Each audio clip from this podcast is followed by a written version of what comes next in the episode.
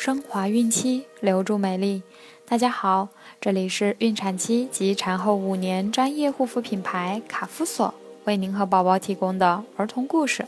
我是主播蜡笔小新，欢迎关注卡夫索官方微信公众号，拼音卡夫索零零一，免费收听每日儿童故事。今天我们将收听的故事是《小小啄木鸟》。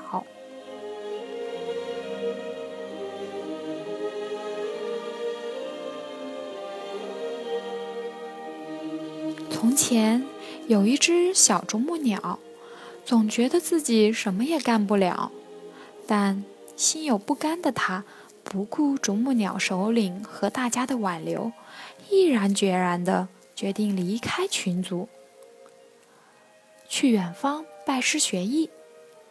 啄木鸟跋山涉水，历经千难万险，终于找到了他满意的第一位师傅。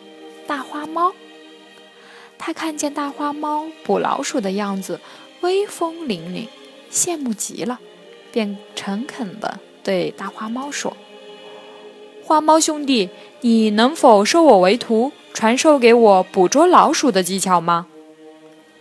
大花猫摇摇头说：“不行啊，你没有我这样锋利的爪子和敏锐的眼睛，是捉不到老鼠的。”你还是到别处去看看吧。啄木鸟收拾心情，继续向前飞去。它一边飞一边想：“我一定能找到师傅的。”功夫不负有心人，过了一会儿，啄木鸟就看见了一个正在全神贯注地捕捉虫子的、穿着绿衣服的大青蛙。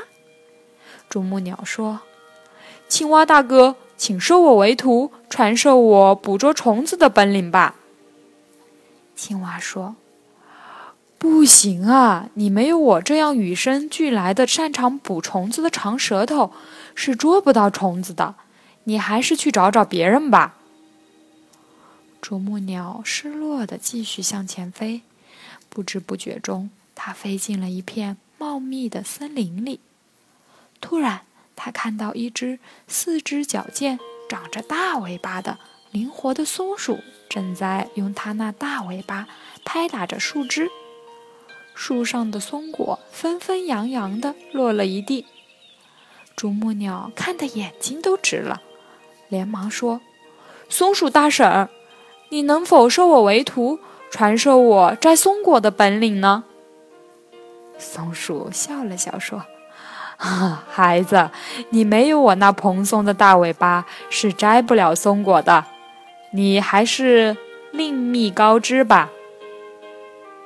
再一次受到打击的啄木鸟伤心极了，身心俱疲的它无精打采，漫无目的的在森林上空飞来飞去。这时，他听见一个老爷爷在呻吟，他仔细倾听。原来是老槐树爷爷在痛苦的哭泣。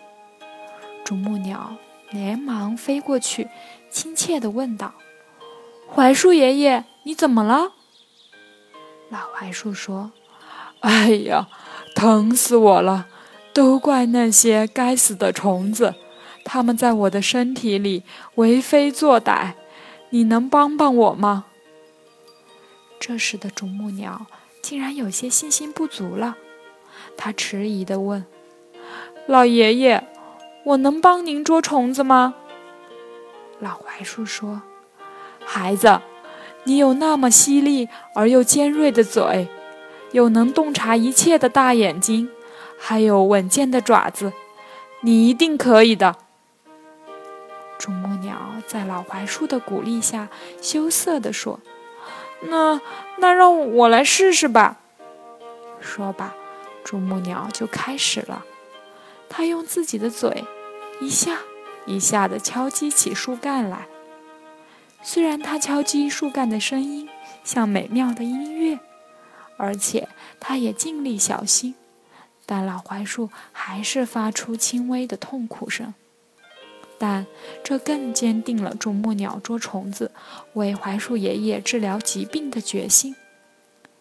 终于，在啄木鸟啄开的树洞里，赫然躺着一只毛茸茸的大虫子。啄木鸟毫不犹豫地一下把它啄了出来。老槐树爷爷很感激地说：“谢谢你，孩子，你帮了我的大忙。”啄木鸟听了，很不好意思地说：“爷爷，这是我应该做的，我也谢谢您。是您让我找到了自信，还让我明白了，只有适合自己的才是最好的。”